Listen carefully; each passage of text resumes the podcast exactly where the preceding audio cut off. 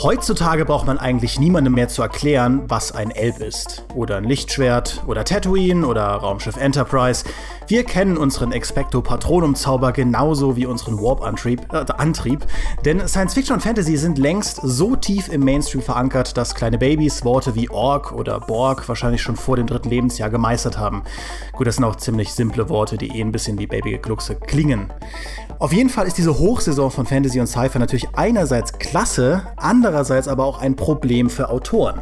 Selbst die unendlichen Weiten können irgendwann langweilig werden, wenn einem nichts Neues einfallen will, was wiederum gar nicht so einfach ist, wenn jedes Jahr unzählige neue Stories das Thema ausschlachten.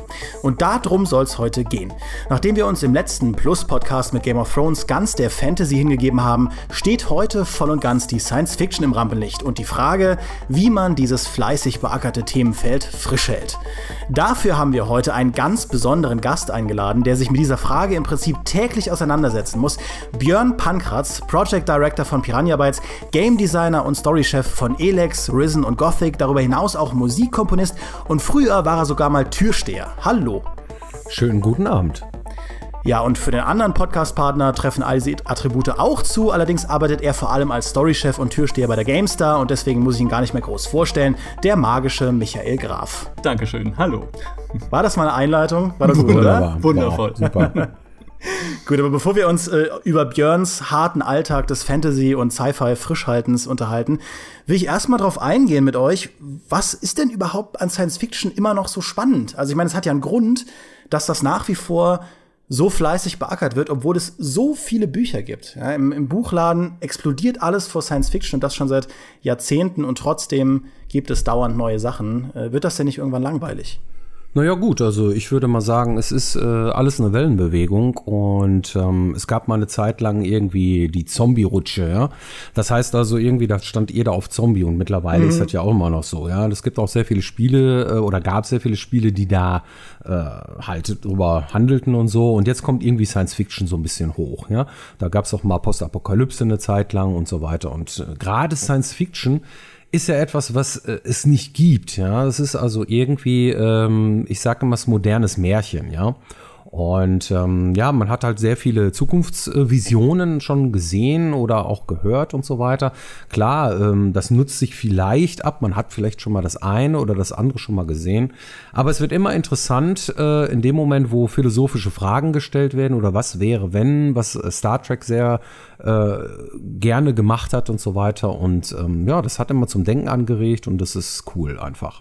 Ich war schon immer in dieser Phase. Für mich ist Science Fiction quasi von Kindesbeinen an eine gewaltige Faszination gewesen. Schon damals die Was ist was Bücher, unser Sonnensystem, die Sterne, wo ich mir ausgemalt habe, was es da draußen alles gibt und wie toll es da sein muss und wie vielfältig ohne dass es jemals in diesen Büchern gestanden hätte. Ich habe auch The Walking Dead oder Game of Thrones nie gesehen, bin, bin, also eindeutig nicht anfällig für Zombies oder Fantasy oder irgendwas anderes. Nee, für mich war halt wirklich immer Science Fiction das Ding. Und ich war auch wirklich immer jemand, der jede Science Fiction Fernsehserie sich reingezogen hat, die es da draußen gibt. Es gab ja jetzt auch lange keine wirklich guten, muss man ehrlich sagen. Und umso glücklicher bin ich dann über sowas wie The Expanse, was momentan mhm. ähm, läuft oder lief, die zweite Staffel jetzt gerade in den USA. Und das tatsächlich das Faszinierende für mich an Science-Fiction-Geschichten ist, zumindest an guten, dass jede immer wieder eine neue Perspektive und eine neue Prämisse finden kann, weil man einfach mit diesem Universum da draußen so viel anstellen kann und wie ich finde auch viel mehr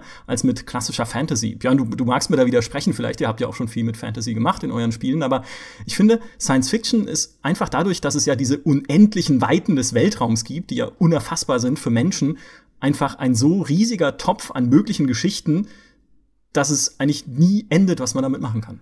Ja, das kann man so bezeichnen, ja. Fantasy, da ist man immer so ein bisschen im Mittelalter gefangen. Man kann auch äh, sehr viel mit Magie erklären. Da wird auch sehr viel mit Magie erklärt. Äh, da gibt es auch Drachen und irgendwie Orks und, und, und, und Goblins und so ein Zeug. Aber ähm, ja, bei Science Fiction darf man schon ein bisschen abgedrehter sein. So, ja. Ähm, Und man darf sich halt auch schon Sachen ausdenken, die so wirklich so völlig absurd sind, so, weil ja, ist ja halt Science Fiction. Kann ja sein, dass es das gibt, ja. Und äh, ja, es gibt bei Fantasy sehr viel mehr Regeln, glaube ich, ja, die man nicht verletzen darf. Ja, also wenn wir jetzt mal von äh, unserem Spiel ausgehen, Elex jetzt, was wir gerade produzieren, dann ist das so, äh, wir durften nie jemanden da hinstellen mit äh, mit äh, Armbanduhr oder irgendwie, was weiß ich mal, kaputte Autos in die Gegend schmeißen oder jemanden als Bademeister bezeichnen oder irgendwas. Ja, das ist irgendwie alles immer verboten gewesen. Man muss immer schön im Fantasy im Mittelalter bleiben und so weiter, was natürlich auch geil ist. Also wir haben auch weiterhin Fantasy-Elemente, sehr viele in dem Spiel, aber man musste schon irgendwie ein bisschen zugeben über die Jahre hinweg. Ja, man schielte schon immer so ein bisschen Richtung Star Wars, man schielt immer so ein bisschen Richtung Mass Effect und so, ja, also solche Dinge, äh, wo man, äh, also wo wir Piranhas dann irgendwie uns dann immer gedacht haben, Mensch, warum kann man da nicht mal irgendwie was machen, so, ne? Und äh, ja, natürlich, also Science Fiction ist äh, unendlich, ne? Da kannst du dir alles Mögliche ausdenken. Ich habe das Gefühl, Science Fiction ist äh, ein Themenfeld. Es ist ja eigentlich ein Genre, das unzählige Genres enthält, das sich schon ziemlich früh in sehr viele ganz verschiedene Richtungen ausdifferenziert hat. Also wenn man jetzt aus der, aus der Buchrichtung kommt, da gab es ganz früher noch zu Pulp-Zeiten diese ganzen Raumfahrerfantasien von fremden Welten, wo dann ganz magische Gewächse wachsen und wo Alien-Kreaturen sind und so. Aber da gab es natürlich auch die, die Asimovschen Robotergeschichten, die dann eher eine, näher an unserer eigenen Geschichte sind und so ein, Zukunfts-, ein Zukunftsszenario zeichnen. Da gab es in den 80ern diese ganzen Cyberpunk-Dinge, die da losgingen mit einem Neuromancer. Und da gibt es natürlich auch sowas wie Star Wars, was ja, wo man ja sogar debattieren kann, ob das dann überhaupt noch richtige Science Fiction ist oder ob das nicht eher so ein Fantasy-Märchen ist, aber mit Science-Fiction-Designs, ähm, bis hin zu in der Gegenwart, wo das alles bunter miteinander gemischt wird. Ähm, und das ist was, was mich immer fasziniert, dass es für jeden irgendwo in der Science Fiction, glaube ich, einen Ort gibt, wo er sich wohlfühlen kann. Gibt, ich, ich kenne ja genug Leute, die so voll abfahren auf bis ins kleinste Detail beschriebene futuristische Designs von irgendwelchen Raumschiffen, wie genau die funktionieren und die lieben das äh, in ihrem Fantasy, äh, in ihrem Science Fiction Roman seitenweise darüber zu lesen, wie dieser beschissene Antrieb funktioniert, ja, wo ich schon längst eingeschlafen wäre und abgeschaltet hätte. Aber für mich gibt es dann sowas wie ein Star Wars oder, oder äh, Cyberpunk-Sachen, die ich super finde. Ähm, und das finde ich halt cool dran. Und ich, ich stimme dem Björn dazu, äh, dass, dass halt bei Fantasy ich das Gefühl habe, dass es seltener so wirklich Bücher gibt, die mal komplett in eine ganz andere Richtung gehen als diese klassische Mittelalter-Fantasy. Aber ich glaube, da würde Maurice uns auch sofort widersprechen, weil der ja, der ja seit 30 Jahren in diesem Genre lebt. Deshalb haben wir ihn heute nicht eingeladen, damit wir in Ruhe genau, über Fantasy lästern können. Aber es ist ja auch tatsächlich, wie du sagst, bei Science Fiction gibt es ja auch diese Puristenbewegung der Hard Science Fiction, wo wirklich jede Schraube am Raumschiff erklärt werden muss. Alles, was in diesem Universum, wie auch immer vorkommt, muss wissenschaftlich erklärbar sein. Es kann unwahrscheinlich sein nach heutigem wissenschaftlichem Stand, aber es muss irgendwie fundiert sein in irgendeiner Form und auf irgendwelchen Theorien aufbauen, die es halt zumindest heute schon gibt. Stringtheorie, Quantentheorie, wie auch immer gibt's ja genug. Kann man sich ja was aussuchen dann. Das, und das sind dann die, das sind dann die Leute, die im Kino bei Star Wars neben dir sitzen und sagen, so ein Lichtschwert ist voll unrealistisch, der, ja. so ein Laser ist unendlich. Das sind die, auf die man dann richtig Bock hat. Oder Geräusche im Weltraum. Hallo, die Schüsse dürfte Hallo. man gar nicht hören. Ja, ich habe ja auch äh, Physik und Chemie studiert und wir waren ausnahmslos Trekkies. Ja, gerade bei den, bei den Physikern. Ja, das war schon ein bisschen extrem. Einige rannten noch mit so einem äh, Konföderationskommunikator in der Gegend rum und so. und zwar immer den aktuellsten, den es gerade gab. Wenn im Kinofilm irgendwie so ein Ding neu designt wurde, dann hatte einer von unseren Kommilitonen da so ein Ding am Start. So. Ne? Und du hast mal sofort gesehen, ah, okay, das ist jetzt aus der Folge so und so bei Deep Space Nine. ja, total geil, ne? Und so, ja, aber ich fand das schon ein bisschen übertrieben. Ja, äh, ich bin auch Trekkie, keine Frage. Next Generation ist großartig und Deep Space Nine finde ich super. Und irgendwo auf der auf dem Weg zu Voyager haben sie mich so ein bisschen verloren, muss ich, muss ich zugeben. Da wurde es mir schon ein bisschen irgendwie, aber das lag auch ein bisschen an den Geschichten und an den Schauspielern und naja, ne, und äh, aber im Endeffekt, ähm, ja, es, es, hat alles seine Existenzberechtigung. Ich finde beides super, ja. Auch die neuen Kinofilme jetzt, die jetzt äh, rausgekommen sind, äh, jetzt mit, mit der, mit der äh, äh alten Spock und Kirk nochmal neu aufgelebt, irgendwie so ein Paralleluniversum da aufgemacht und so. Also ich finde das schon cool.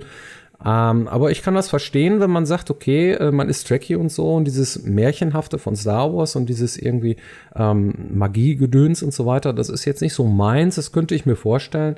Aber trotzdem ähm, ist es, äh, hat es beides seine Existenzberechtigung einfach. Ne?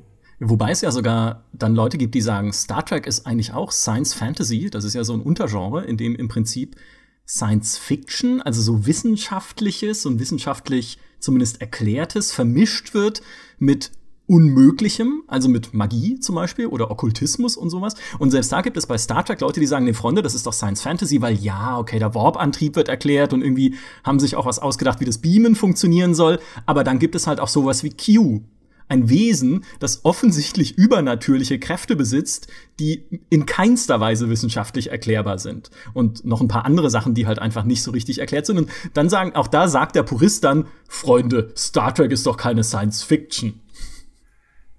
Ja.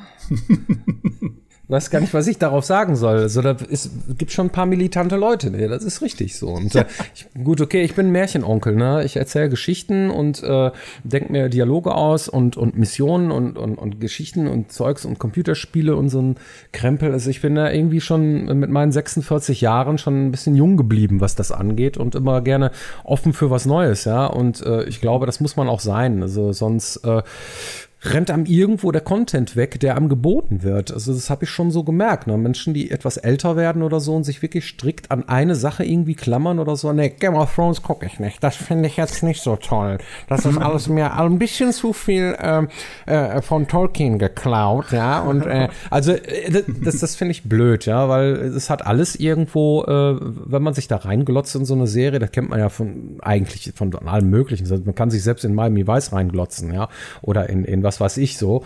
Äh, ähm, das ist schon äh, cool so und ähm, selbst Harry Potter fand ich geil so, ja. Ähm, und das kam ja auch irgendwie parallel mit diesem Herr der Ringe. Das war auch so ähnlich, ja. Es war ja auch so ein, so ein, so, ein, so, ein, äh, so eine Fehde wie bei Star Trek und Star Wars so ein bisschen, Herr der Ringe und, und, und Harry Potter. So, das eine ist Kinderkram und das andere ist irgendwie für Erwachsene und so. Ja, aber im Endeffekt stimmt das ja nicht. Ja, es gibt da unheimlich viele, viele, unendlich viele Erwachsene, die auch Harry Potter total toll finden. Ja. Und ja, so ähnlich ist das da auch, finde ich. Ich finde auch diese Hard-Sci-Fi-Leute sind die, um es mal auf Spiele zu übersetzen, sind die, die auch Kerbal Space Program spielen oder sowas.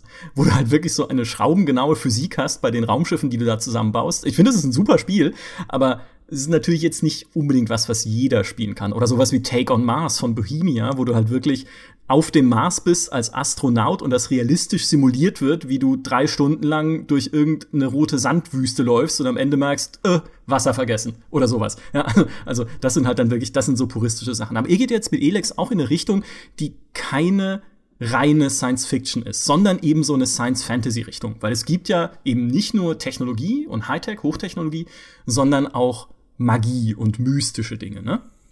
Ja, das ist der Kit, der alles irgendwie zusammenhält. Ne? Also wir wurden sehr häufig gefragt, wie macht ihr das denn? Ne? Da kommt irgendwie ein Typ mit Pfeil und Bogen und äh, mit, mit Schwert und so weiter und dann kommt da so ein riesiger Mech-Warrior und ballert da mit Laserkanonen und so. Das ist ja völlig unrealistisch so. ja. Äh, und dann mit mittelalterlicher Rüstung und hast du nicht gesehen. Und dann dachte ich mir so, ach nee. Aber wenn jetzt äh, Darth Vader um die Ecke kommt mit seinem Laserschwert ja, und einmal irgendwie die Hand hebt, so, dann rennen alle Sturmtruppler mit ihren Laserwaffen einfach mal weg und äh, äh nehmen Reis aus, weil Luke Skywalker vorbeikommt und sich mit seinem Papa kloppen will. Das ist dann für euch plausibel, denke ich mir dann so, ja. Und äh, ja, ich äh, denke, dass ähm, gerade so Magie und, und solche wissenschaftlichen angelehnten, äh, pseudowissenschaftlichen Dinge halt auch sehr spannend sein können. Äh, was weiß ich, vielleicht können wir ja irgendwann beamen. Was weiß ich, vielleicht können wir ja irgendwann Zeitreisen. Das wissen wir nicht. Ja, es ist äh, höchst unwahrscheinlich, dass wir das in, noch in diesen 100 Jahren, in denen wir jetzt noch irgendwie äh, erleben werden, so. Ja, aber äh, ich, ich, es ist denkbar. Ja, es ist alles möglich und äh, das finde ich das Faszinierende daran. Aber wie ist denn das? Also ich meine, jetzt haben wir in den letzten Jahren ja wirklich wieder einen starken Trend im Spielebereich vor allem in Richtung Science Fiction gesehen. Beim Kino und beim Fernsehen trauen sie sich ja wahrscheinlich wegen der Kosten seltener äh, an ganz große Science Fiction Produktionen. Ja, das denke ich auch. Ähm, und dann hatte man, also ich meine, der Activision CEO hat ja jetzt jüngst erst gesagt, äh, im Prinzip offen zugegeben, dass sie mit Call of Duty Infinite Warfare da den Bogen so ein Stück weit überspannt haben und jetzt mit dem Zweiten Weltkrieg wieder in ein historisches Szenario wechseln, weil es jetzt schon gar nicht mehr so einfach ist, mit Science Fiction ähm, die Leute noch zu ködern, nach dieser ganzen Welle aus Titanfalls und, und hast du nicht gesehen. Wie ist denn das für euch als Entwickler? Ihr müsst euch ja mit der Frage auch auseinandersetzen. Ähm, ist dieses, dieser Genre-Mix eure, eure Antwort darauf oder muss man das sehr viel kleinteiliger für sich rausfinden, womit man dann wieder neue Akzente setzen kann im Science-Fiction-Bereich? Nun, also in erster Linie äh, haben wir uns bei Elex jetzt erstmal gedacht, wir machen mal das, worauf wir Bock haben. Ne? Und worauf wir jetzt irgendwie schon seit neun oder zehn Jahren irgendwie warten, dass wir mal so einen, so einen Tapetenwechsel bekommen. Und ähm, ich meine, viele ähm, Studios werden einfach mit dem verglichen, was sie vorher gemacht haben und verglichen mit dem, was so ähnlich ist wie das, was sie schon mal gemacht haben. Das ist einfach so. Und äh, wenn jetzt äh, so ein Studio, was eigentlich für ähm, Ballerei in äh, historischer Ballerei bekannt ist, so, ja, äh, dann Science Fiction macht, dann ist das erstmal ein bisschen strange. Aber auf der anderen Seite ist es so, äh, bei uns ähm, wir haben äh, auch Bock gehabt, nur nicht nur, sondern auch, äh, sag ich mal, sehr viele Leute da, die auch sowas gut können. Ja, also so, so äh, Sachen bauen und auch sich da gut mit auskennen und in ihrer Freizeit sehr viel damit beschäftigt haben. Und ähm, dann haben wir gesagt, ja gut, dann machen wir das doch, ne? Weil ähm, so weit davon entfernt sind wir jetzt nicht. Ähm, sag ich mal, was wir vorher mal gemacht haben, ja gut, wir haben jetzt, äh, was weiß ich, Schiffe gebaut äh, und, und haben ähm, irgendwie auf dem Meer rumgeschippert und haben Kanonen und äh, aber wir haben schon mit Moskete rumgeballert und äh, sowas, also ist ja nicht so weit voneinander entfernt, ist ja jetzt nicht so völlig abgedreht, ja. Mhm. Äh, gut, so Sachen wie Jetpack haben wir natürlich eingebaut, ne, weil wir denken so, okay, man muss auch sich irgendwie freier bewegen können und äh, alle schrien immer dann nach, komm, baut doch mal irgendwie was, irgendwelche Fahrzeuge ein oder irgendwas in der Art und so. Und da haben wir auch drüber nachgedacht, aber die die Welt, die hätte da gar nicht irgendwie zu gepasst und so. Aber dann haben wir dann gesagt, gut, okay, was ist das Geilste, was du machen kannst? Fliegen. Ne? Und dann haben wir halt auch ein Jetpack eingebaut und so ein Kram. Äh, wo du halt doch sehr viel Freiheiten dann mit hast und so und ähm, die ja natürlich auch, ja, wie er das schon sagt, so ein bisschen Ei ins Nest legt, ne? Äh, was genau äh, erwarten die Leute von uns, ne? Wenn wir jetzt sagen, oh nee, ich mag jetzt keine Spiele mit Robotern oder so, ihr habt doch früher immer so tolle Fantasy-Spiele gemacht, macht doch mal wieder sowas, ja äh, hören wir auch äh, schon ab und zu. Aber wir denken, dass ähm, so ein Genre-Mix aus Fantasy, Postapokalypse und Sci-Fi doch schon irgendwie was Besonderes ist. Und ähm, wenn man es äh, plausibel rüberkriegt, ne, also äh, vermittelt bekommt, dass wir da schon irgendwo ähm, Alleinstellungsmerkmal haben und äh, uns das auch sehr viel Spaß macht, da damit zu experimentieren und äh, das Spiel zu machen so. Hm. Aber hattet ihr auch mal überlegt gehabt, dann tatsächlich in so eine reine Science-Fiction-Richtung zu gehen? Also diesen, diese ganze magische Komponente wegzulassen und wirklich nur Hightech zu machen? Also wir, äh, ja, natürlich, denkbar ist vieles, ne? Ähm, nur dazu muss äh, der ähm, Kunde da sein, der sich für den Kram interessiert, den wir da machen. Ja? Und äh, momentan holen wir die Menschen da ab, wo sie sind. Ja? Das heißt, so ein bisschen Fantasy, bisschen äh, Postapokalypse und so, also das traut man uns wohl zu. Uh, und uh, das mit dem Sci-Fi ist halt so eine Sache, das wäre schon sehr, sehr mutig, einfach zu sagen, so, wir machen reinen Sci-Fi-Titel. Ähm, und deswegen sind wir da, was das angeht, uh, auch breiter jetzt aufgestellt durch dieses Science-Fantasy-Setting. Und deswegen glauben wir, dass das auch besser ist so. Ne?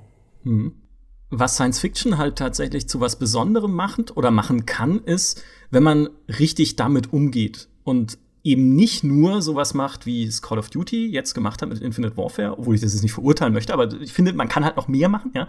Ähm, wenn man nämlich Science Fiction dazu verwendet, wozu es auch viele gute Autoren verwendet haben, nämlich diese Zukunft und diese Möglichkeiten der Zukunft dazu nutzt, eigentlich was über die Gegenwart zu sagen oder über das Menschsein, was ja auch Cyberpunk sehr viel macht mit diesem ganzen mhm. Transhumanismus. Was bedeutet es eigentlich noch, ein Mensch zu sein? wenn man sich irgendwie mit Roboterbauteilen vollstopfen kann. Und wo, wo hört man denn irgendwie auf, Mensch zu sein? Gibt es sowas?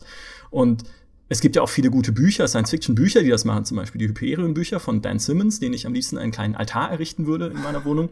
Mhm. Stellen diese Frage ja sehr intensiv, auch gerade im ersten Buch ähm, wo es ja dann auch viel später geht um Wiedergeburt und was bedeutet es denn, wenn man dann irgendwie auch in den Endymion-Büchern, in den Fortsetzungen, wenn es einen Antrieb gibt, der alle Leute, die in einem Raumschiff sitzen, umbringt, jedes Mal, wenn sie ihn einsetzen und dann werden sie halt wiedergeboren von so einem Parasiten, den sie sich an den Körper gematscht haben. Also solche Sachen, ja. Also das, das sind einfach spannende Fragen, mit denen ich mich gerne beschäftige und die, die ich halt mhm. halt spannend finde einfach. Und ich finde, wenn man Science Fiction oder eben auch Science Fantasy dann einsetzt, um so ein bisschen diese dieses Menschsein und so philosophische Fragen zu ergründen, dann wird's spannend.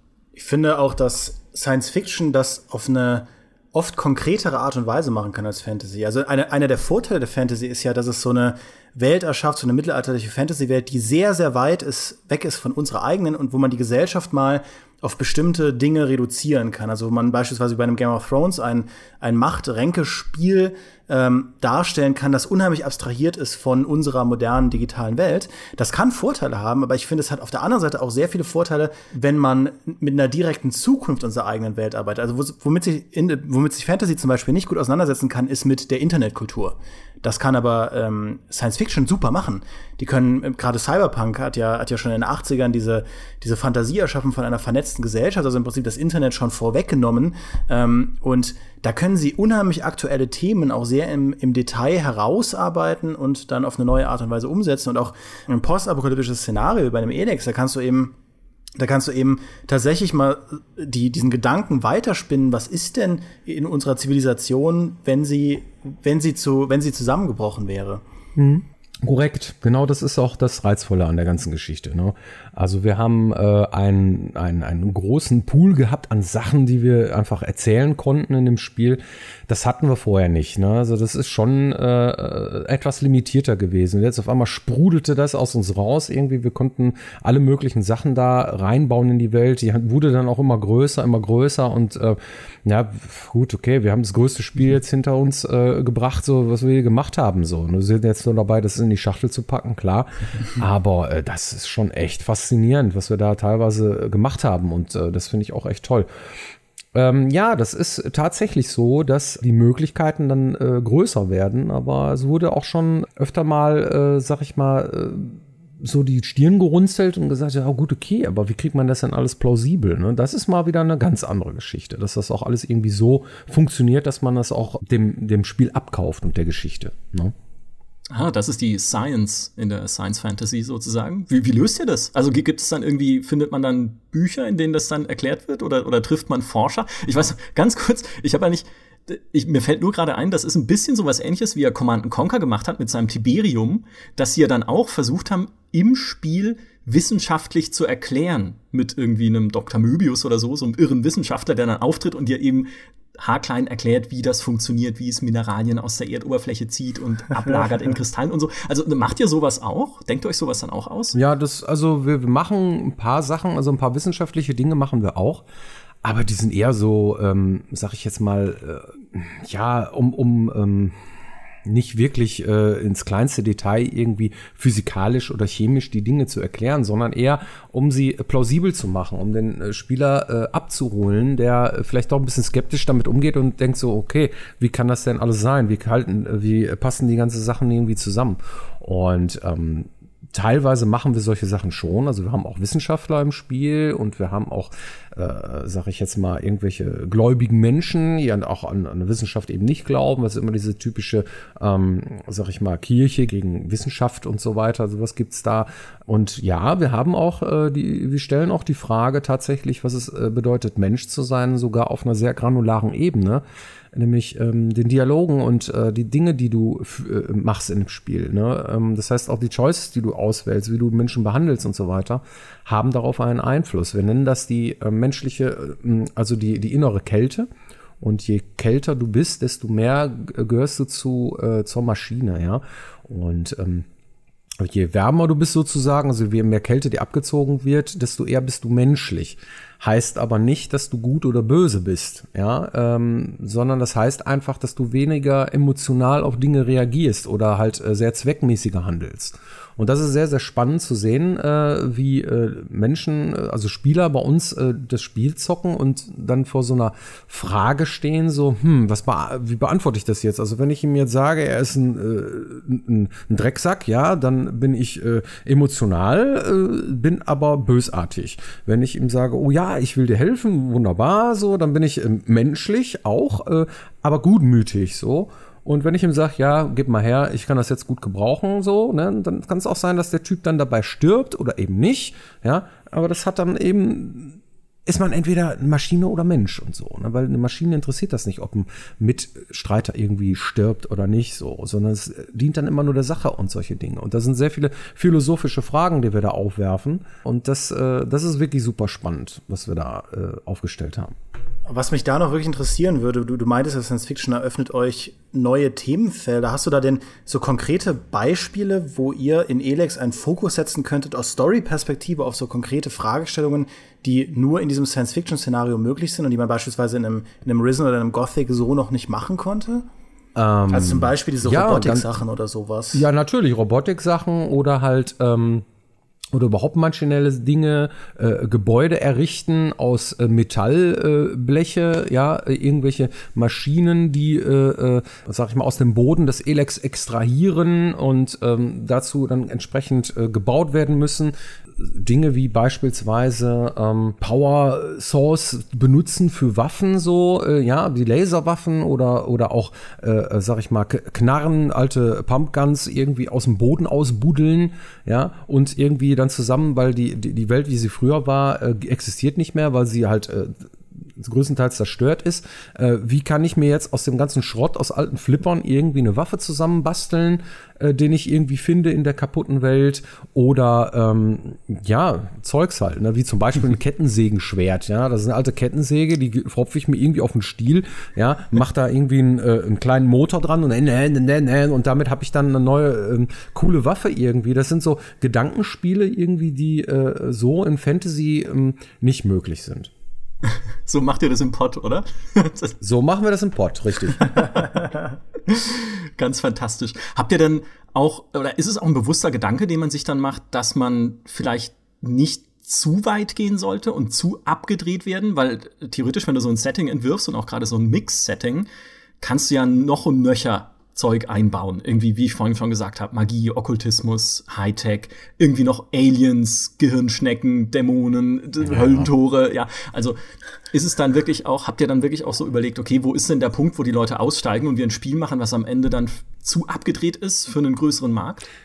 Also, ähm, wir werden oft, äh, sag ich jetzt mal, ähm, darauf hingewiesen, dass äh, so Dinge wie ähm, mit einem Pfeil und Bogen gegen einen Roboter funktioniert ja nicht, ja, auch wenn man es mal irgendwie erklären will oder so. Und äh, das sind natürlich so Dinge, die müssen dann auch äh, plausibel sein, die müssen dann auch glaubwürdig rüberkommen. Das heißt, die Leute, die wirklich mit mittelalterlichen Rüstungen daherkommen und äh, äh eher die Magier sind, Kampfmagier der Welt, dass sie auch tatsächlich nicht nur ähm, äh, sag ich mal so, ärmlich daherkommen, sondern dass man wirklich sagt, so, okay, man kann, man kauft denen das ab, dass sie tatsächlich, dass es deren Way of Life ist, ja. Und dass sie äh, sehr wohl eine Chance haben gegen diese ganze technisierte Welt. Und äh, das heißt, das geht runter äh, bis äh, in, ins kleinste Detail. Du sagtest Bücher, die man findet. Ja, die Philosophie, die man da vertritt, die muss auch sich irgendwo widerspiegeln. Das heißt, man muss auch irgendwo Dinge finden, man muss das ergründen. Woher kommt das denn? Was ist der Ursprung? Wieso ist diese Stadt, diese mittelalterliche jetzt hier gebaut worden? Warum haben die Leute sich jetzt irgendwie darauf verlassen, dass alles gut wird, obwohl sie, sage ich jetzt mal, der Technik äh, äh, sich abwenden und so weiter? Wäre doch viel einfacher, wenn man jetzt hier einen, äh, einen Bagger hätte und jetzt hier einfach einen Schacht buddeln würde. Aber warum macht er das nicht? Und so solche Dinge. Also das ist schon wichtig, sonst ähm, verliert man den Spieler, da hast du vollkommen recht. Mhm. Die Message muss immer eine ganz klare sein. Das heißt, eine Fraktion, die irgendwie äh, eher, sag ich mal, ähm, mit, mit simplen äh, ähm, Tools arbeitet und nicht irgendwie versucht, mit Hightech mitzuhalten, äh, muss dann auch schon irgendwie ähm, daran glauben. Und äh, wenn man, wir haben ein Spiel, wo man sich einer Fraktion anschließen kann. Und dann äh, ist es so, jede Fraktion macht dann ja auch ein Stück weit Werbung für sich, indem äh, sie halt ihre Intentionen und ihre Philosophien dir verkauft und so. Und das ist natürlich schon eine Herausforderung, auf jeden Fall. Aber ich denke, wir haben einen ganz guten Mittelweg gefunden.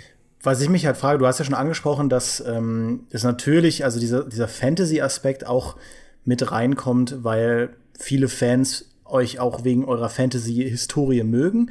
Aber gibt es denn an so einem Genre-Mix auch einfach also was würdest du sagen, ist der größte Vorteil an so einem Genre-Mix? Was eröffnet das, was so eine reine Genre-Festlegung nicht ermöglicht? Ja, wo, wo sind da die, die, die großen Pluspunkte? Die großen Pluspunkte sind, äh, dass ähm, wir machen ja immer ziemlich coole Spiele eigentlich aus unserer Sicht so, ja. Äh, mhm. aber es gibt äh, auch sehr viele coole Spiele da draußen. Also es ist eine sehr große Konkurrenz da draußen. Und äh, wenn man jetzt sagt, okay, wir haben äh, ein Science-Fantasy-Setting äh, im postapokalyptischen Welt, dann ist das schon irgendwie so ein Alleinstellungsmerkmal alleine, ja, dass man sagt, okay, mhm. gut, das ist irgendwie was, okay, das hört sich interessant an, vielleicht gucke ich mir das mal an, so, ja, das ist ein Aspekt davon. Aber der wichtigste, äh, sagte ich ja eingangs schon, ist, weil wir da Bock drauf haben, diese ganzen Dinge irgendwie miteinander zu verbinden, weil wir einfach Bock haben so auf Gegensätze, ja, dass das so extrem ist wie möglich. Also am Anfang hatte ich mir sogar überlegt, äh, wollen wir nicht irgendwie äh, sogar ähm, Höhlenmenschen einbauen oder sowas. Aber das ließ sich, ließ sich irgendwie nicht so äh, äh verbinden mit dem, wofür wir stehen. Und das wäre ähm, von der Hierarchie der, ähm, der Rüstungen, die man dann bekommt, wenn man so in der Hierarchie aufsteigt, schon ein bisschen wirsch gewesen. So am Anfang hast du nur einen Popolappen und nachher hast du irgendwie mit Knochen zusammengedengelten irgendwie, äh, was weiß ich, Körperpanzer. Das passte irgendwie visuell nicht und das, das mochten wir dann auch nicht. Das war uns ein bisschen zu, naja, schräg. Ne? Das wäre zu extrem gewesen beispielsweise. Aber die mittelalterliche Rüstung, also gepaart mit, mit äh, magischen Sachen und so, das, das äh, gehört auf jeden Fall zu unseren Favorites und deswegen haben wir das auch ähm, zu Genüge im Spiel dann wiedergefunden. Wobei so ein DLC mit äh, Höhlenmenschen ja schon geil wäre nach dem Release, so wie, wie die mongolischen Horden, nur dass halt eben dann auf einmal so eine Höhle aufgeht und da kommen ganz viele Cavemen angelaufen mit Lendenshows und Knüppeln. Ja, ja, das stimmt schon, aber das setzt, das setzt voraus, dass wir äh, stinkende DLCs mögen würden. Aber das tun wir nicht. Ja. Ah, also dann vielleicht doch eine Fortsetzung, ja. die ja. Rückkehr der Höhlenmenschen. Das ist fast schon ja. der nächste Podcast. ja. ähm, was, warum ich das vorhin gefragt habe, auch mit dem, mit dem, dass man das, das Setting halt nicht überdreht und nicht äh, völlig überspitzt ist. Ich habe äh, kürzlich im Kino Valeri Valerian gesehen, den neuen Film von Luc mm. Besson, der ja auch das fünfte Element gemacht hat. Und das fünfte Element ist eigentlich schon, geht für mich schon in diese Richtung, aber Valerian mm. ist für mhm. mich ganz extrem einfach nur eine, also ein Parforce-Ritt von einer Freakshow zur nächsten eigentlich. Also hm. die Handlung ist äh, im Prinzip belanglos, aber es ist halt wirklich eine abgedrehte Idee und ein abgedrehter Charakter nach dem nächsten. Und ich stehe auf sowas, muss ich ehrlich sagen. Aber umgekehrt kann ich natürlich genauso verstehen, wenn es Leute gibt, die dann sagen, oh Gott, ihr, ihr habt mich verloren. Und deshalb muss ich sagen, Björn, ich finde euren Ansatz eigentlich ganz spannend, dass ihr sagt, okay, ihr macht zwar so ein Setting, das Sci-Fi ist, Science Fantasy ist, aber immer noch grounded. Deshalb habe ich ja, auch, als ich es zum ersten Mal gesehen habe, den schönen Satz drunter geschrieben. Für mich sieht das einfach aus, als hätte jemand das Ruhrgebiet der nahen Zukunft gesprengt und mhm. dann so eine Fantasy-Welt drüber gelegt. Mhm. Ja, das ist ja auch nicht falsch, ne? Da kommen wir ja auch her und äh, wir haben auch so Fördertürme eingebaut ins Spiel und so weiter. Ne? Das ist ja gar nicht so verkehrt. Und äh, das finden wir auch äh, sexy an der Sache so. Ne? Wir wurden ja gesagt, so wir machen den Robot Fantasy alleine schon durch diese ähm, schrulligen Charaktere und so weiter und die derbe Sprache, die da drin steckt, äh, ganz klar. Ne? Und ähm, ja, und wie äh, würde sich das jetzt anfühlen, wenn Piranha Bytes jetzt mal so ein paar Science-Fiction-Elemente irgendwie reinbringt? Für uns war das völliges Neuland und wir haben uns auch schon überlegt, oh mein Gott, oh mein Gott, kriegen wir das überhaupt hin so, ja? Aber äh, wir haben ziemlich schnell gemerkt, schon in den ersten Monaten, dass halt wirklich äh, die Leute auch wirklich Lust darauf ha hatten und äh, auch super viele Ideen zusammengetragen wurden, die das Ganze auch wirklich plausibel machen und jetzt nicht so abgedreht. Ja? Es gibt eine ganz glasklare Geschichte, die da erzählt wird. Und ähm, das Schlimmste, was einem in einem Computerspiel passieren kann, ist, äh, dass der Spieler irgendwann in einer riesigen Welt voller Sachen, die er machen kann, steht und sich fragt, warum mache ich das jetzt nochmal? Ja, also irgendwie war doch da, wo ist die Hauptstory? Ich habe den Faden verloren.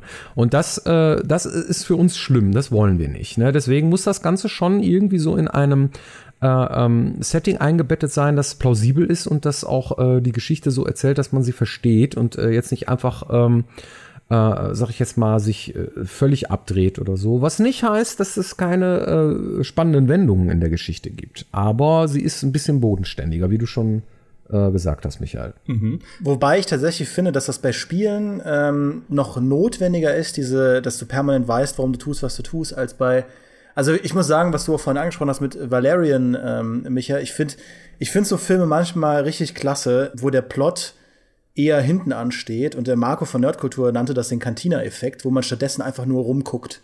Ja, wo man in so eine verrückte Welt reingeworfen wird. Und Maurice hat auch in seiner Filmkritik zu Valerian geschrieben, dass ähm, der, der Schöpfer des Films im Prinzip garantiert eine Flasche Absinth getrunken hat und dann einfach alles runtergeschrieben in einem Rutsch und dann diesen Film abgedreht.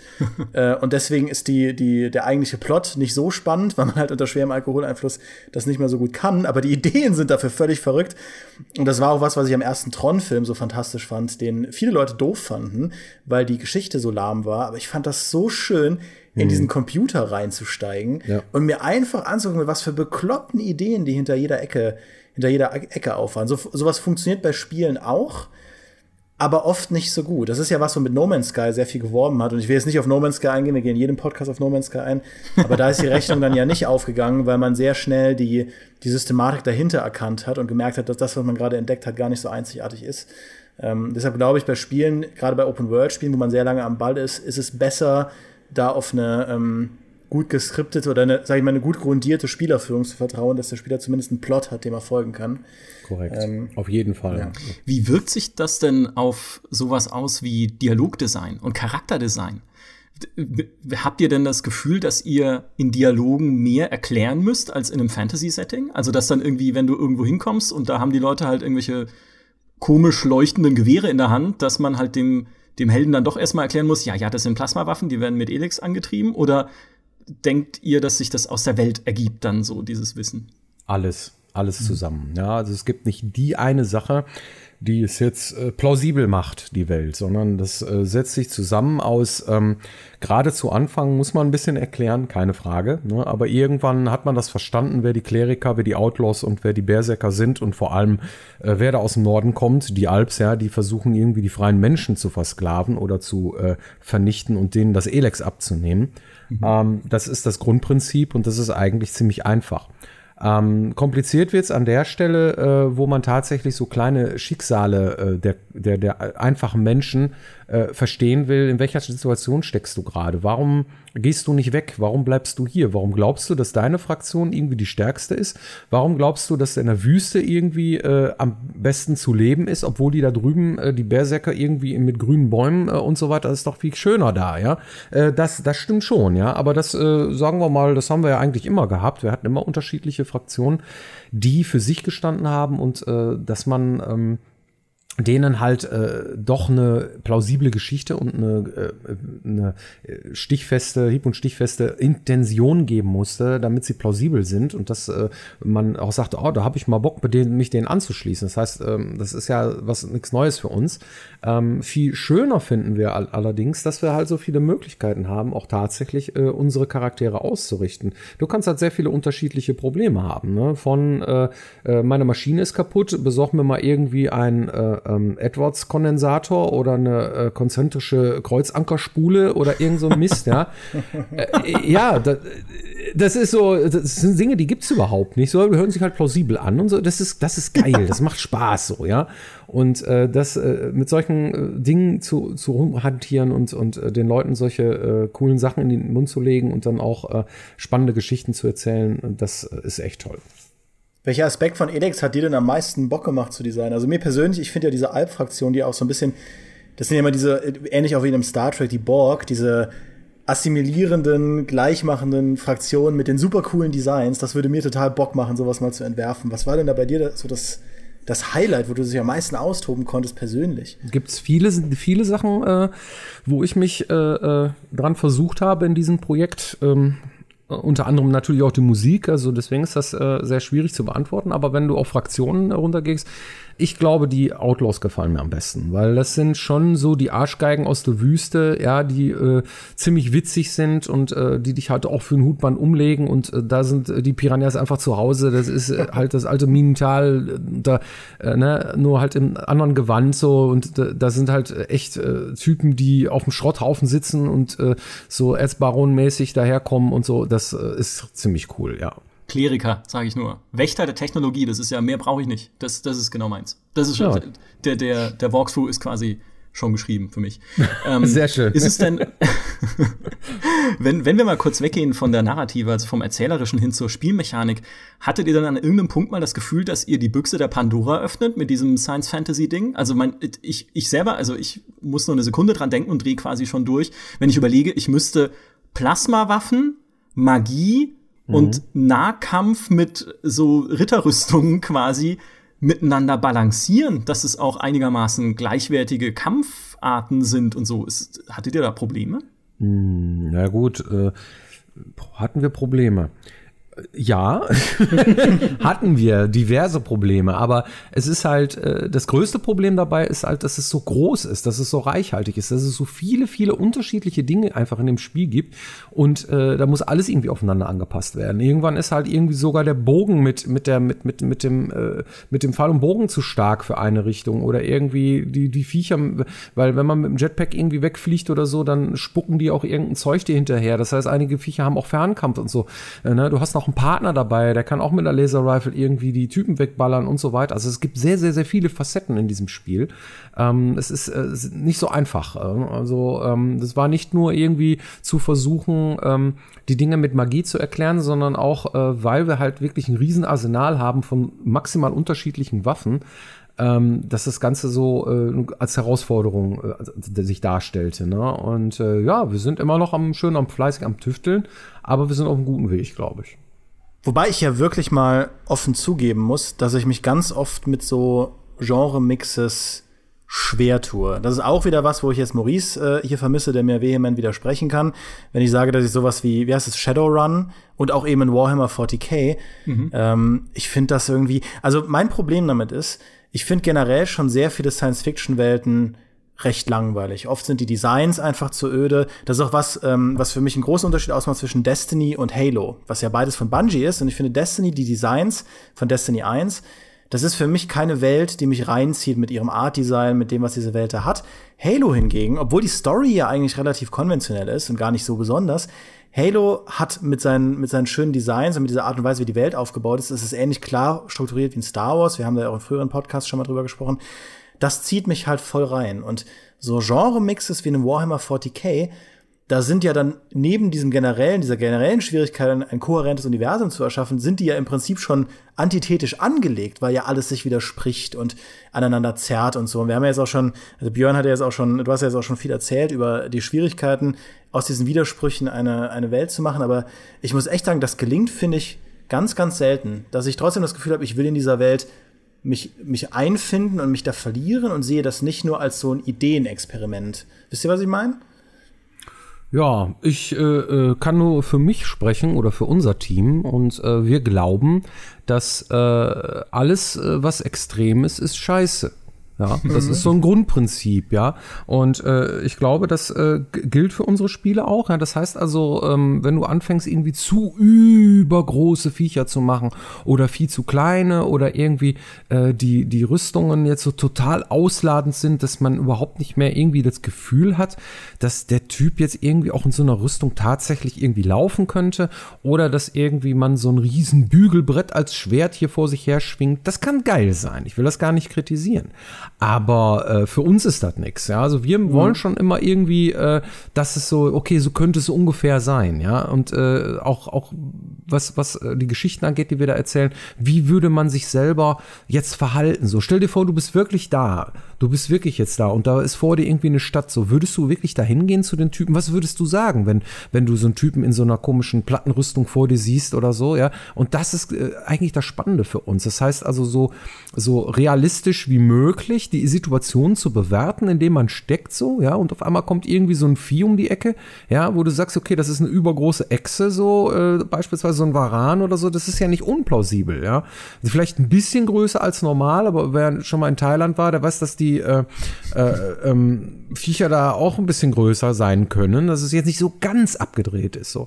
Und ich glaube, das ist so unser Rezept, wo wir sagen, okay, wenn man es jetzt äh, übertreibt, dann, äh, dann äh, wird es irgendwann beliebig. Und ich glaube, das äh, ist so unser Schlüssel äh, zu so einem Ding.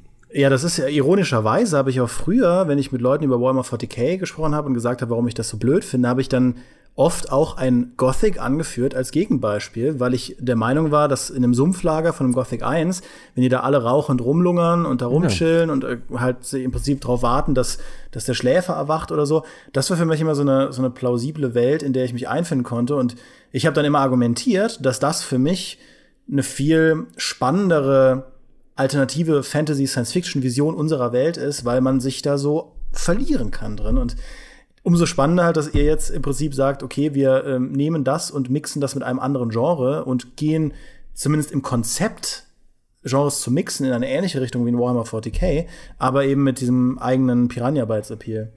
Da bin ich hm. mal gespannt. ich bin ja, was solche Mix-Settings angeht, immer hin und her gerissen oder auch einfach, oder ich weiß einfach selber nicht, was ich mag. Ich glaube, das ist halt, das könnte ein Aspekt sein, weil ich in einem anderen Podcast mal unglaublich Kritik einstecken musste von dessen Hörern, als ich gesagt habe, hey Freunde, Hellgate London damals, was ja auch so, ein, so eine Mischung war aus ähm, bisschen futuristisches London, mhm. auch mit so futuristischen Waffen und Schusswaffen, gemischt eben mit Okkultismus und Magie und Dämonen aus der Hölle, brauche ich nicht. Macht doch, liebe Entwickler, wenn ihr so ein Action-Rollenspiel macht, so ein klassisches Himmel gegen Hölle Ding. Ich brauche da keine Experimente. Auf der anderen Seite denke ich mir aber, Warhammer 40k ist irgendwie geil. Ja, mit dieser Magie und diesem dem Chaos, das alle verdirbt, ja, was ja auch eine übernatürliche Macht ist, also was es in Science Fiction ja nicht geben dürfte, aber was halt einfach auch wieder aus dem Aspekt, den ich vorhin gesagt habe, cool ist, weil es halt auch wieder dann so Geschichten erlaubt, die was übers Menschsein aussagen. Wenn du dich halt mhm. korrumpieren lässt von dieser blöden Macht, ja, aus Gier, aus irgendwie Eifersucht, aus Neid, wie auch immer halt die ganzen Schwächen, die man halt so hat als GameStar-Redakteur. Ähm, dann da denke ich dann wieder, okay, das ist ein cooles Setting. Also ich, das ist, Björn, ich, also ich glaube, du hast du hast sehr recht, wenn du sagst, es muss halt für mich persönlich irgendwie plausibel sein. Aber ich glaube halt mhm. halt auch, dass jeder diese Plausibilität an irgendwas anderem verankert und festmacht. Weil, wie gesagt, auch so, so ein Film wie Valerian kann ich mir wunderbar anschauen. Dieses Universum muss mir nichts erklären, tut es ja auch nicht. Ich nehme es halt trotzdem als plausibel hin, weil es halt einfach, okay, das, die, da ist meine Grundprämisse, ja, die haben irgendwie Absinth getrunken und sind abgespaced und dann ist es halt auch gut so. Mhm. Während ich dann eine Star Trek-Folge sehe und mir denke, ne, hier, da haben wir wieder Space Magic aus dem Hut gezaubert, PK. Das, das, das hätte ich jetzt aber schon mal gerne erklärt gehabt hier mit dem Tachyonstrahl. So. Also, ich weiß nicht, oder? Also, oder spinne ich, ja? Also, irgendwie kommt es mir immer so ein bisschen, ist, ist diese Prämisse halt immer eine andere oder eine wichtige. Ja, das eine ist Star Trek und das andere ist ein Fantasy-Märchen, ne? Das ist das. Das kommt immer darauf an, was du dran schreibst, ja. Ähm, wofür du halt, äh, sag ich jetzt mal, ähm, äh, stehst, ne? Also als man mir äh, From Dust Till Dawn das erste Mal gezeigt hat, also diesen Kinofilm, ja, von äh, Quentin Tarantino, mhm. da hat man mir gesagt, irgendwie, äh, tu mir einen Gefallen, wenn du ins Kino gehst, ja, dann guck dir nicht die Bilder an, die da vorne sind, so. Also guck dir nicht die Filmschnipsel an. Ich wusste überhaupt nicht, was mich erwartet. Und dann ist das so ein Thriller mit irgendwelchen Typen, die sich in der Hand schießen und dann da durchgucken und, äh, ja, mein Gott, ja, jetzt ist ja gut, jetzt bringen den endlich um und dies und das. Und dann geht er dann in diese Kneipe und auf einmal sind da irgendwelche Vampire und drehen sagt, Alter. Und vorher, bevor diese Szene kam, ja, wo diese ganzen Vampire dann irgendwie um einen rumhingen, ja, haben die noch irgendwie Nebel in diesen, ins Kino reingemacht, so. Weißt du, da dachte ich, was soll das? Mal, geht's noch oder was? Ist hier irgendwie die Kühlung kaputt oder so, ne? Nö, das sollte jetzt irgendwie zur Stimmung beitragen und so. Und dann war das so was Abgedrehtes, was ich da gesetzt fand ich natürlich auch geil, ja, äh, weil ich nicht wusste, was da kommt. Also hat mich überrascht und ich finde es äh, auch heute noch geil, ja. Ähm, ja, das ist immer, es, es ist, es ist äh, bei jedem Ding so. Wenn das Mojo da ist, ja, dann, dann holst du die Menschen ab. Aber was ist denn das Mojo? Ja, was ist das? Warum, warum ist das eine plausibel, das andere nicht? Warum ist das eine geil, das andere nicht? Man kann immer versuchen, es äh, auf irgendwelche ganz einfachen Bits und Bytes irgendwie runter zu äh, äh, schneiden und so weiter. Aber irgendwann muss man halt doch äh, sich dazugeben, manchmal ist es auch einfach Glück, dann hat man einen Zeitgeist getroffen. Wenn man mich immer fragt, wie war das denn damals bei Gothic und so, äh, wie, wie kommt das denn, dass ihr da so erfolgreich gewesen seid, da muss ich immer sagen, wir hatten Glück. Ja, wir hatten Glück, dass gerade den Mist, den wir da verzapft haben, irgendwie, irgendwie den Leuten gefallen hat, so, ja.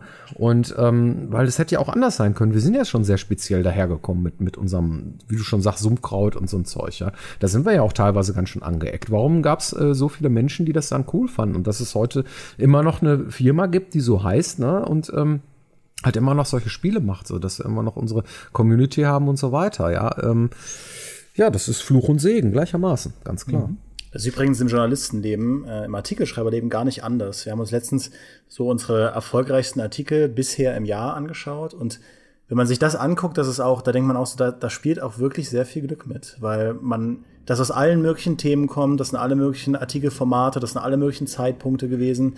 Ähm, das mhm. ist immer wieder spannend zu sehen, dass, dass man kann eben versuchen, sehr viele Systematiken und Strategien und so weiter zu entwickeln, aber am Ende des Tages ist immer auch immer ein bisschen Chaos mit dabei, was die Menschen da draußen wie gerne zu welchem Zeitpunkt wollen. Ja. Und ich glaube, man macht sich da auch verrückt, wenn man versucht, da eine, eine Weltformel abzuleiten. Ja, damals hatten wir wenigstens so Sachen wie Jojos auf dem Schulhof, ja, wo wir wenigstens irgendwie das Ding bedienen mussten, können mussten. Da musstest du irgendwie mit dem Faden da irgendwie das Ding unten halten und oben diesen. Heute ist das, hier ist ein Fidget Spinner, kannst du drehen, weißt du? Ja, und alle finden es geil. Das ganze Netz ist voll mit YouTube-Dings und alle wollen es haben. Selbst mein Sohn sagt mir irgendwie, ja, das ist aber den will ich nicht, der stinkt, ich will den anderen Fidget Spinner haben für 8 Euro, ja.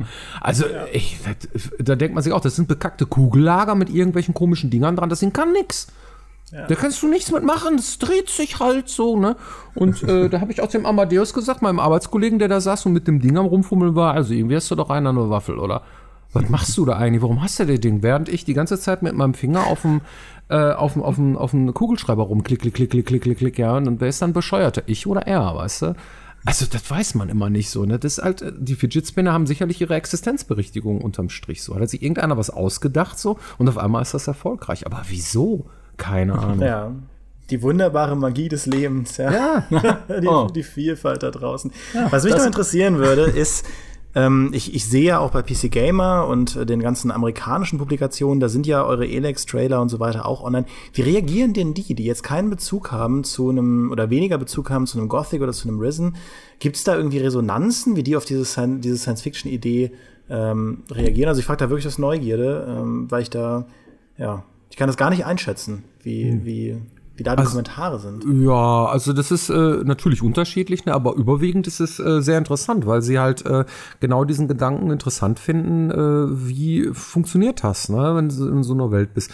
Äh, ähm, sind irgendwie doch drei verschiedene Spiele gefühlt, ja. Mhm. Und äh, wenn man dann sagt, nee, nee, das ist ein Spiel und das ist eine plausible Welt, äh, in der du da spielst und du hast maximale Freiheit, du hast irgendwie so und so viel Spielzeit und dies und das und so, boah, cool, ja, okay, das gucke ich mir an. Also da ist das Interesse auf jeden Fall groß. Wenn wir äh, die Leute dann tatsächlich auch dazu kriegen, dann, dass sie äh, die Demo zocken oder halt tatsächlich das Spiel spielen oder so, ja, ähm, dann äh, ist das eigentlich immer recht positiv, die Resonanz. Ne? Mhm. Ja, klar gibt's den einen oder anderen, der sagt, naja, gut, okay, aber irgendwie holst du mich nicht ab, ja. Das kommt natürlich auch vor. Ne? Aber doch, äh, wir haben das schon von vornherein schon sehr häufig ähm, irgendwie getestet, sage ich jetzt mal, ne, an, an, äh, auf, auf dem Weg hier äh, der Produktion von Elex und so. Und wir hatten eigentlich immer positives Feedback.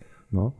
Ganz zu Anfang natürlich Kritik oder so, war ein Hybrid-Setting, ob das läuft, ich weiß nicht, so, ne, ist klar. Mhm. Aber ähm, unterm Strich äh, sind wir froh, dass wir es gemacht haben.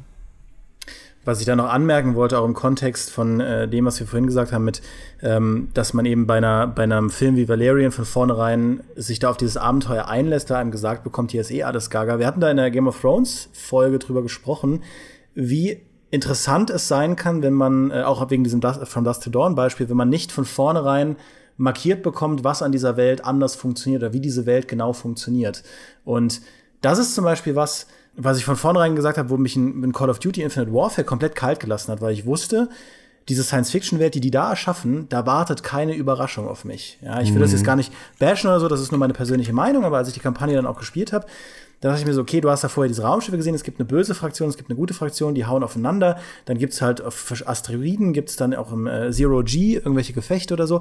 Da ist überhaupt keine Überraschung an dieser Welt. Und ich kann mir vorstellen, dass aus so einem Genre-Mix, ähm, gerade für das amerikanische Publikum, dass sie, dass da auch die Neugierde mehr da ist, was für, für du weißt, wie ich das meine, wenn ich sage, aber was für bekloppte Situationen da entstehen mhm. können, ja. wenn solche Ideen aufeinander prallen. Das ist was, was ich ähnlich eben auch wie bei From Dust to Dawn immer sehr cool finde, wenn irgendwann so ein Twist kommt in der Welt, wo du denkst, damit habe ich nicht gerechnet. Mhm. Und das ist, finde ich, was, was Science Fiction früher in diesen Raumfahrer-Sci-Fi-Zeiten auch so, was das so ausgezeichnet hat, dass du nicht wusstest, was hinter der nächsten Ecke wartet und was da passieren kann. Ähm, das wollte ich nur noch anmerken. Ja, genau. Mhm. Ja, stimmt. Ist es denn, ist, habt ihr denn manchmal das Gefühl, Björn, dass euer Setting sehr, also ich will nicht sagen sehr deutsch ist, weil ich glaube, das weiß nicht, das ist, gefällt mir nicht so als Ausdruck, aber sehr europäisch zumindest. wenn ich so überlege, amerikanische Science-Fiction-Spiele, gibt es ja jetzt auch nicht so megamäßig viel, aber zwei haben wir genannt. Mass Effect und Call of Duty Infinite Warfare sind schon sehr cleane Science Fiction, sag ich mal. Da gibt's nicht diese Ruhrpott-Ebene einfach, ja. Mhm, da gibt's auch nicht mhm. so eine, so eine dunkle Ebene drunter, wie sie jetzt in einem The Witcher zum Beispiel auch existiert. Deswegen sage ich auch europäisch, das ist jetzt nichts unbedingt Deutsches. Aber habt ihr denn das vielleicht auch mal gehört? Hey, das ist ja ein sehr, also muss ja nicht negativ gemeint sein, aber hey, das ist ein sehr europäisches Setting, was ihr da habt? Naja, wir hören immer wieder was über den ominösen amerikanischen äh, Durchschnittsspieler, ja, der so oder so tickt, ja. Es gibt auch äh, Spiele, die irgendwie ihre Dinger irgendwie farblich anpassen, um irgendwie mehr clicky-bunti zu sein, weil amerikanischer Markt und so weiter. Ich glaube, das ist Blödsinn. Ich glaube, die Amerikaner, die ticken genauso wie wir. Ja, also wenn du die ähm, dahin bekommst, äh, sich mit dem mit Materie auseinanderzusetzen oder mit diesen Spielmechanismen zu, auseinanderzusetzen und dann tatsächlich das Ding zu verkaufen, ja, und den da hinsetzt und sagst du, hier spiel das mal und so weiter, dann holst du auch den einen oder anderen ganz bestimmt ab. Und das, was du mit europäisch meinst, ist äh, vielleicht so ein bisschen, ähm, naja, weiß ich nicht, weil, weil wir vielleicht ein bisschen bodenständiger sind, ja, weil wir ein bisschen, mhm. was, was ich sagte gerade, ne, wir wollen gerne, dass es auch plausibel ist, dass es auch glaubwürdig ist und nicht äh, übertrieben irgendwas, ja. Und äh, vielleicht wird das, äh, vielleicht wird das damit gemeint. Es ist ja nicht nur Robot Fantasy, es ist ja auch noch eine ganze Menge mehr. Wir versuchen ja auch äh, da eine Welt zu bauen, die, ähm, die in sich ja auch spannend sein soll und nicht nur irgendwie äh, Phrasendrescherei oder irgendwie äh, sowas, ja. Und ähm, ja, das ist natürlich nicht so einfach. Ähm, ob man jetzt äh, in Amerika irgendwie Erfolg hat, indem man äh, ein cooles Spiel macht und äh, dann sagt irgendwie, okay, unter der Ladentheke hier kauft das oder so, weil man sich eine Riesenkampagne nicht leisten kann oder irgendwie irgendwie sowas, das steht ja nur mal auf einem ganz anderen Blatt, weil ich meine, ist ja klar, wenn du in Amerika da irgendwie um, ähm, auf dem Times Square irgendwie ein riesen Plakat haben willst, äh, um, um auf dich aufmerksam zu machen, da zahlst du halt erstmal drauf, ne? Und äh, bevor du äh, da irgendwie was rausbekommst, ja. Und äh, das ist natürlich dann wieder die andere Seite der Geschichte. Ne? Es gibt äh, halt unheimlich viele Amerikaner, ja, viel mehr als Deutsche beispielsweise, so, ja. Und wenn du nur irgendwie 0,01 Prozent der Leute davon überzeugst, dass dein Ding irgendwie cool ist, äh, dann wären wir ja schon zufrieden, sage ich jetzt mal. Ne?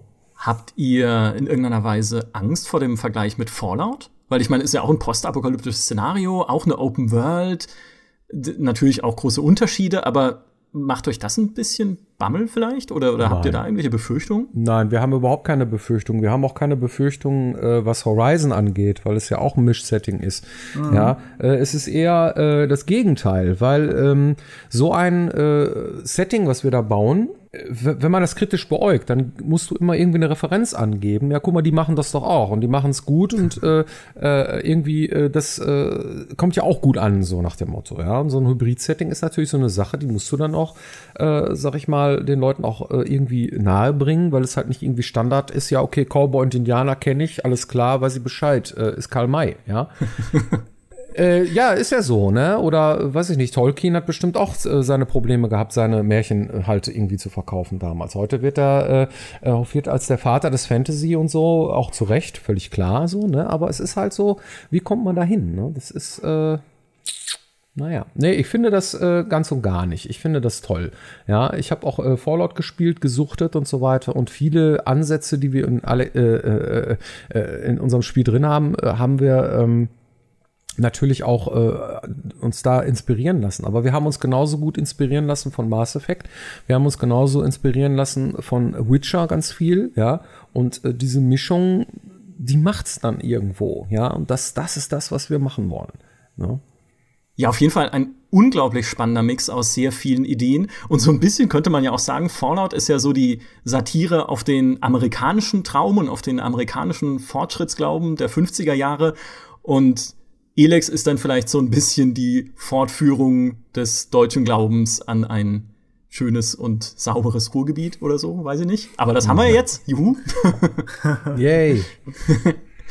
Jedenfalls, Björn, vielen, vielen Dank, dass du heute bei uns zu Gast warst zum Thema Science Fiction, Science Fantasy und natürlich Elex, was euch dazu bewogen hat, diesen neuen Weg zu gehen.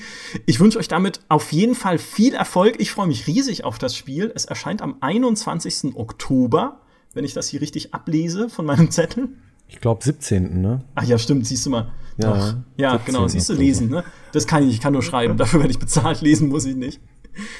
Auf jeden Fall viel Erfolg mit eurem Spiel.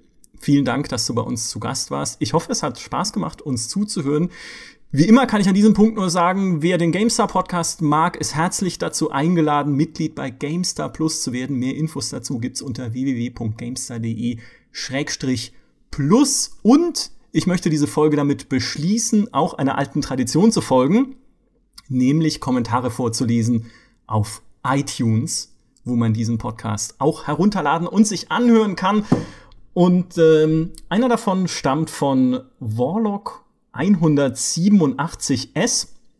Der sagt, bezüglich GameStar Plus, sagen es schon, war ich immer hin und her gerissen, ob ich das auch noch zum Leben brauche oder nicht. Aber euer Podcast hat mich dann endgültig dazu bewogen, mich dafür zu registrieren. Und sei es nur dafür, dass ihr mit diesem Format weitermacht, denn das ist klasse. Ich bin auch sehr gespannt, wie sich dieser und die Rollenverteilung der Sprecher in Zukunft weiterentwickeln wird. Da steckt noch ziemlich viel Potenzial drin. Halt, ist das verhüllte Kritik? Naja. Und ich freue mich schon jetzt, diese Entwicklung live verfolgen zu können. Schön. Ich glaube, die Leute wollen einfach mehr Streit sehen zwischen uns. Ja, ja wahrscheinlich, ja, das, das kriegen wir noch hin. Vor allem, wenn Maurice wieder da ist. Ja. Vielleicht noch einer von, von Kyle Riemen, wo wir gerade über Maurice sprechen.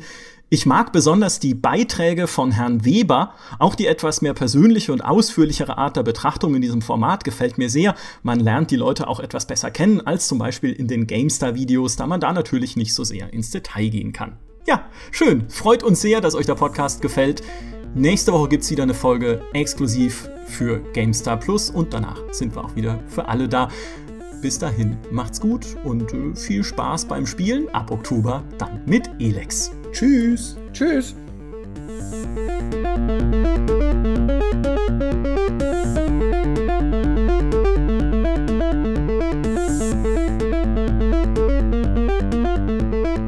Drei, zwei, eins. Das klang doch super. Wir sind das so war wirklich süß. richtig gut, ey. Wir werden immer besser. Mit jeder Podcast-Folge wird das Klatschen besser und keiner ja. hört's.